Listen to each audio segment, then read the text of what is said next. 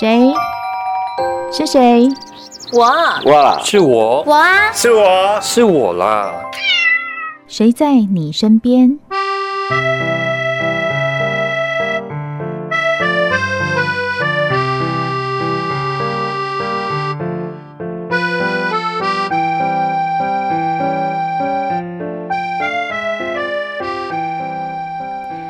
众朋友您好，欢迎收听今天的《谁在你身边》，我是梦萍。从疫情升温开始哦，我们发现第一线的每一个环节，它都紧扣着能不能控制这个疫情的发展。像是我们看到的医护人员呐、啊、清消人员呐、还有将 PCR 的阳性患者后送到检疫旅馆，或者是回家隔离。后送这些阳性患者回家，其实是一个很大的风险，因为在整个路程上，你要陪着他，你跟他是近距离的接触。那谁来做这个很重要又很危险的工作呢？新北市有一群几乎是没有声音的义勇军，他们在社会非常张狂不安以及喧嚣谩骂的时候，负起了这个安静接送的工作。这是由台湾计程车学院协会发起的新北抗疫微光群组，大约有七十名的驾驶挺身而出。那他们每天的工作呢，就是到清洁站去着装、清消，穿上全套厚重的防护衣，然后开车接送确诊者到安全的地方。今天我邀请您耳朵借我，我带你到第一线去看看这些沉默的义勇军。买一台八号码给我好吗？这样我才知道要怎么派。零二收到。好气剩下的队员，请听，请听指示哈，现在立刻前往三重着装，立刻前往三重着装。八十七收到，超十六收到。您刚听到啊，有人在问说车子够不够啊？那人要去哪里呀、啊？这就是我们新北抗疫微光群组的专责调度人员王俊凯。俊凯你好，主持人你好，各位线上的听众大家好。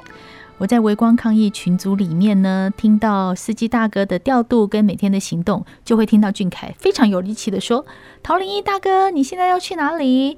陶幺九大哥可以回清消站休息喽。”都觉得他非常的有精神。跟我们讲一下你平常的工作是什么啊？嗯，我会在晚上前一天晚上，卫生局呃专委会把隔天要从检疫所再出来的人。的名呃人数给我，嗯，然后我就会做功课，就是他们会有订车，预计从检疫所出来的时间，我就会把它汇总，汇总完了以后，隔天早上我们就会集结所有的呃司机，然后就请这些司机在现场着好装以后通知我，通知我以后，我就会开始按照时间，按照检疫所去分派，嗯，透过一个。叫做 Rado 的那个 APP，嗯，然后就是呼叫他们，告诉他们说人要前往哪里，人要前往哪里，然后就是刚刚您所听到的那一段接人这样。哎、欸，这人很多哎、欸，然后你要研究谁在什么位置接的比较近，这这头脑要很清楚吧？对啊，所以我同时要两台手机，还要一台电脑。哦，所以就是好，比如说 A 说我到哪里去了，你就知道说不要再派 A。那 B 说他现在在新店，你就不能派他到泰山，类似这样子。对，类似像这样子。然后就是说，而且我还要知道说，如果现在时间太久的话，我呃，我可能会先让他回我们叫做中继站，就是刚刚梦萍介绍的秦小弟。嗯。毕竟他们穿的那个衣服，如果让他们在外面等两三个小时，呃，路人也会觉得很奇怪，这台车是什么状况？为什么车上的人穿的那么奇怪？我怕造成大家的恐慌，所以，呃，如果需要比较久的时候，我们基本上就会请他们直接开回来，然后休息，集中休息，然后等到时间到了再出去这样。其实我觉得第一线的驾驶大哥很辛苦，但是你们在里面调度的人一样是那么辛苦。因为我发现，当我在群组里面听那个无线电的 app 的时候，我就会发现状况其实是蛮多的。例如说，有时候听到说人不知道要把谁载到哪里去，然后有时候呢，呃，人又不下车，这些状况。个案两位，收到收到。上车两位前往三重跟永和，谢谢。收到收到，好，再继续。好，是不是很有现场感？因为我们在跟俊凯访谈的同时，他还在工作，一边要调度，一边要跟我们分享他的工作。你看，各位是不是听到了？他的工作就是听谁去哪里，然后下面一步要做什么。这是一个真的非常临场感的一个访谈，觉得很有意思哦。哦，我们刚跟俊凯聊到说，其实在这个过程里面，我们刚听到的是比较简单的，就是谁到哪里了，然后收到，你可以回去哪里，或到哪里去接人。但是呢，在整个过程里面，我发现一个很严重的问题是，驾驶大哥接受到的讯息其实没有那么的充足。这个的不充足，并不是我们计程车学院协会的不充足，而是可能在接送的过程里面，那个检疫站或者是检疫旅馆的资讯是不够的。有一次呢，我就听到说，一个大哥说他车上有人，但是他不知道往哪里送。我们来听一下这一段的录音。好东西回报。大刚带出来的客人有一个那个当那个卫生局还是没回复那个简易旅馆的地址，导致第二个客人现在没有下车点。帮他订哪里的防疫旅馆？他是找卫生局订的，然后现在都毛线打不进去，也还没有回复。收到，收到，稍等吧，先继续打，没没办法，怎么等他打通了？所以旅旅馆还没打给他。对，现在在等旅馆的电话。辛苦了，辛苦了，稍等一下吧，不好意思哦。当时俊凯听到这个讯息的时候，是请驾驶大哥稍等一下，等简易旅馆的回复。但是半个小时后，俊凯在无线电上又呼叫说：“刚才那位大哥现在人呢？”那个时候你怎么办，俊凯？呃，那一天我是这样处理的，就是请司机大哥先开，因为他。第一位知道地址，第二位不知道，然后我就紧急打电话给张伟，然后跟跟他报告这件事情，就是请卫生局那边可不可以协调，帮那一位大哥确认说他的那个防疫旅馆到底是哪一间，让我们可以继续下去。嗯，对，然后然后后来透过那个卫生局联系，找到了那个防疫旅馆以后，防疫旅馆后来有打给那位乘客大哥。然后才确认了说他是住在哪一间旅馆的地址是什么，然后我们才才后来那个司机才顺利的把他送到他的防疫旅馆。嗯，那这个过程呢，就是从一直去研究说他到底要送到哪里去，到最后这位确诊者下车，我们的司机大哥整个陪他陪了多久啊？大概超过一两个小时吧。对。我觉得像这种时候，就是大哥们因为在第一线，他没有办法得到后面的资讯，这种突发状况都是要靠你们调度的人在处理。所以你是不是一天到晚都会遇到一些突发状况？对啊，没有错。所以要遇很有很很很多各各式各样奇怪的情况。嗯，对。可不可以再举一个例子，是什么样的状况你印象很深刻的？像有一个三重三在三重检疫所的那个游民。当天就是那个检疫所就跟我回报说他有可能会逃跑，嗯，然后结果要呃我派车出去以后，我跟他们通知派车的时候，检疫所就通知我说，那个等等会有一位警察先生上车，那回来的时候可不可以顺便把他送回来，然后要付多少钱？嗯、我我立马跟他回回应说说这个不用钱，哎，我们一定会就是安全的把。警察送回来，然后我就问他说：“为什么会会有警察上车？”他说：“嗯，要刚刚要准备把他呃叫出来，然后在等你们车来的时候，那个游民差一点逃跑掉，所以他们后来没办法，就打电话请警察来，然后警察就会陪同他回家这样子。嗯，然后后来那个我们车到了以后，就确实司机也回报说有一位警警警官先生，然后。”我就跟他们讲说说，等一下还要拜托他送回检疫所，然后这个这个钱就不用跟警察先生收了。这样子。嗯，所以他们再到不是你们指派的人的时候，一定要先跟你们讲一下，说有这样的状况，然后看看你们怎么说，是不是这样？对，没错。嗯，这个目的是为了让过程更加的平安吗？不只是平安，是因为我们还要跟卫生局回报，就是为什么会有这样的情况。刚刚有听到我我在访问中间在在他们在呼叫说客上几人，对，就是我们很怕漏赛了一个一个人不见了，或者是说怎么样。哦。他说为什么他前一天会告诉我有二十六个人，然后我客我就会去统计，说我刚刚派了多少车，每一台车载了多少人，嗯、我总共载了多少人，是跟他回报的数字是不是吻合？如果不吻合的话，我第一时间就要通报卫生局，请他去确认为什么？为什么你昨天晚上给我的资料是二十六人，但是我今天只载到了二十二人，还有四个人跑去哪里？这种情况多不多呢？就是报的数字跟实际上的运送数字是不一样的。非常的多，应该是经常吧。我从群组里面听到说，哎，这个好像跟昨天不一样。然后大哥又被临时派说，哎，你这个要去，或哎，你这个临时又不要去。对，这几乎是天天会发生。那原因是为什么？我可以分析给大家听，就是第一，检疫所会出来，就是说已经确认他没有那个，但是有可能刚好他要今天可以回家的时候，早上一量体温升高了，又不能回去了，好的，他就不能不能回去，他就要继续隔离。嗯。嗯然后像有时候就是呃，可能一家人两个小孩子可以回家，但是妈妈却因为病情加重，然后送到医院，嗯，那妈妈就不见了，就是嗯，就可能就会少了一个人这样子，类似像这样的情况。对，其实在我听到你们的调度跟工作的过程里面，我真的有一个很深的感觉是，人不是数字，他就是一个人，人不会因为数字定在那边的时候，他就完全不会动。因为有人会生病，有人会康复，所以原本的二十六，他到了明天不一定就还是二十六。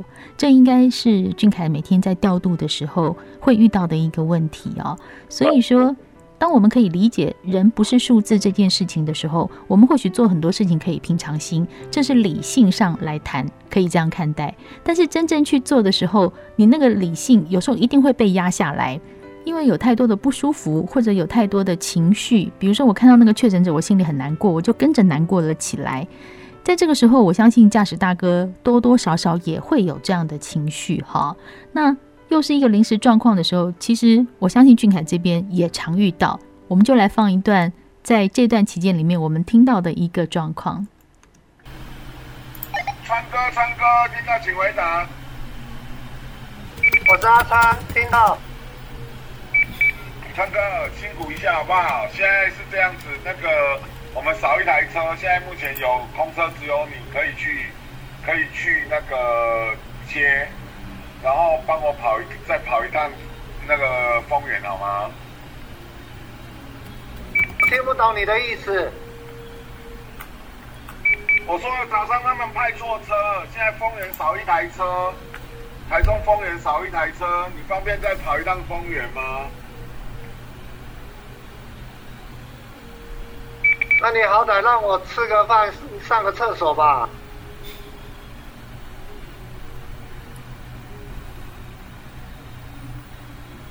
你现在在哪里？你现在在哪里？啊，回三重的路上。向右。还多久到？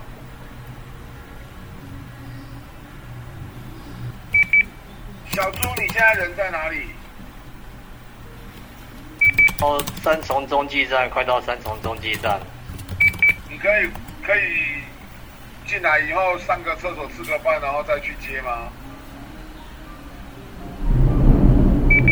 等一下，我早上到现在都还没有怎么喝到水，然后先让我先喘口气。当我听到这段派遣的时候，那个时候大概是下午的四点钟左右哈。我听到的时候就哇，丰原。台中丰原吗？我心里就在想说：天哪！驾驶大哥从早上八点着装，到了接近四点的时候，他应该觉得可能要回清消站，也准备这一天的工作或许可以接近休息了。但是突然要跑到丰原去，那个无线电就开始留白，没有人说话。我就在想下一句话会是什么？驾驶大哥就说：“你好歹让我休息吃个饭吧。”俊凯那时候听到这句话的时候。你有没有觉得很被打击，或者觉得下一步要怎么办？其实心很痛啊，因为一直很心疼这些大哥。嗯，每每遇到这种状况，我眼泪就不自觉就会想要留下来。嗯，对，那他们已经辛苦了一天，却因为可能呃检疫所回报的人数的误差，然后就临时加了一趟，然后他就可能就又要又要再工作六个小时，五六个小时才能够再再返回工作。等于他相当于一天整个十几个小时没有没有吃饭，没有上厕所，没有喝水，对你要开口说请阿昌去或请小胖去的时候，你会不会觉得那个口很难开？当然会，但是没有办法，因为任务在身上。我我那时候在听的时候，我就在想，要是是我，我真的很很难开口，因为就像就像俊凯讲的，我舍不得，就是那种舍不得的情绪会让我，我到底该怎么办？没有错，所以呃，但是我们。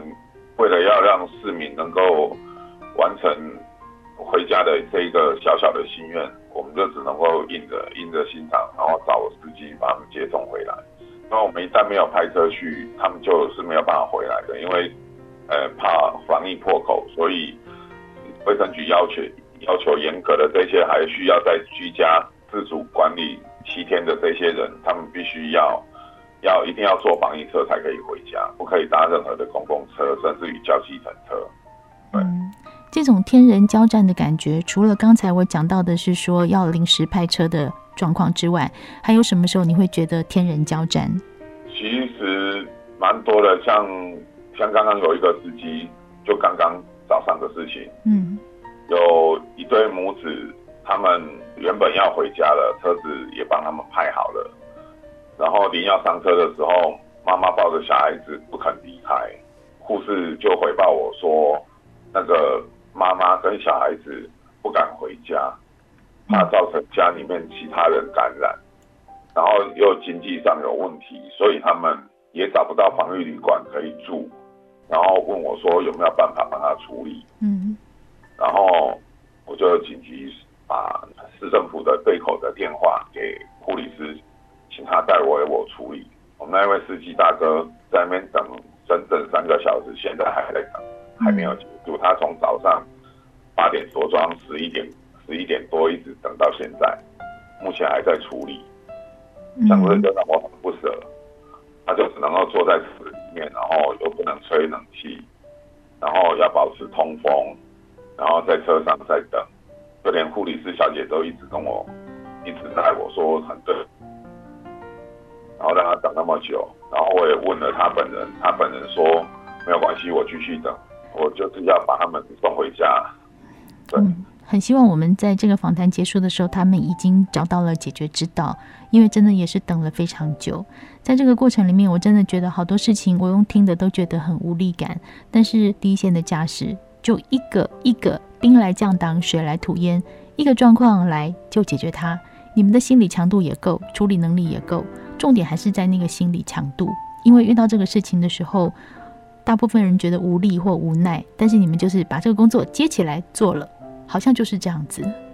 其实这个也跟我们协会理事长，也就是侯老师，他是逢甲大学，同时也是逢甲大学的教授。嗯，他经常跟我们司机讲，说我们要有承担社会责任的这个信心跟勇气。所以才会有我们这一群义无反顾，然后就不顾危险，然后就冲进去，也是做这个最第一线的这些司机，就只是因为这这四个字社会责任。所以你的信念也来自这边吗？觉得应该要对社会上做一些事情？没错。还有什么是支持你一直做这件事情的信念呢？其实我家人也是我最大支持的信念。当初他们知道有这个危险。但是他们都很支持我。我妹妹听到我要去做这件事情呢，她第一个反应不是说：“那你你如果带带病毒回来怎么办？”她第一句话说的是：“做这件事情非常有意义，你要勇敢的去做。”嗯。所以，我全家人都很支持我做这个工作。当时听到妹妹这么说的时候，你怎么回应她？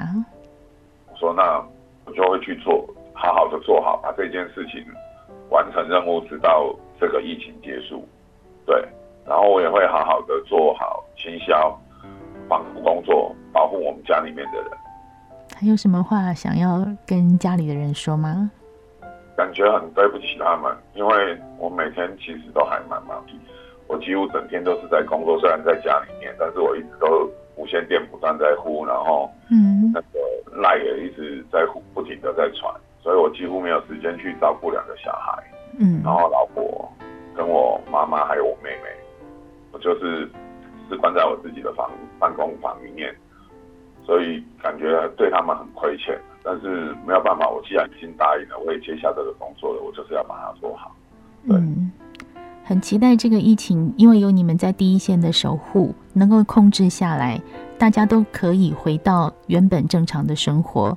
就像俊凯刚刚讲的，很多事情必须要有人去承担。谢谢你们在第一线的承担，让我们在平常的生活里面可以过得更安稳一点。因为我们知道。这些确诊阳性的患者有你们的安全接送，他们跟社会的距离稍微远了一点，也就可以避免我们一般人可能会被传染的风险。这就是靠你们在第一线的努力，真的很谢谢你们，也谢谢你们有这样坚强的信念，保护这个社会。也谢谢主持人和线上的听众。嗯，谢谢俊凯，也谢谢我们这些好兄弟们。嗯，这几位司机大哥们，谢谢。所以希望大家一起加油，我们一起挺过这个疫情，好不好？好，好，谢谢你，保重哦。好，拜拜，嗯，拜拜，拜拜。谢谢您收听今天的《谁在你身边》，我是梦萍，我们下次见喽。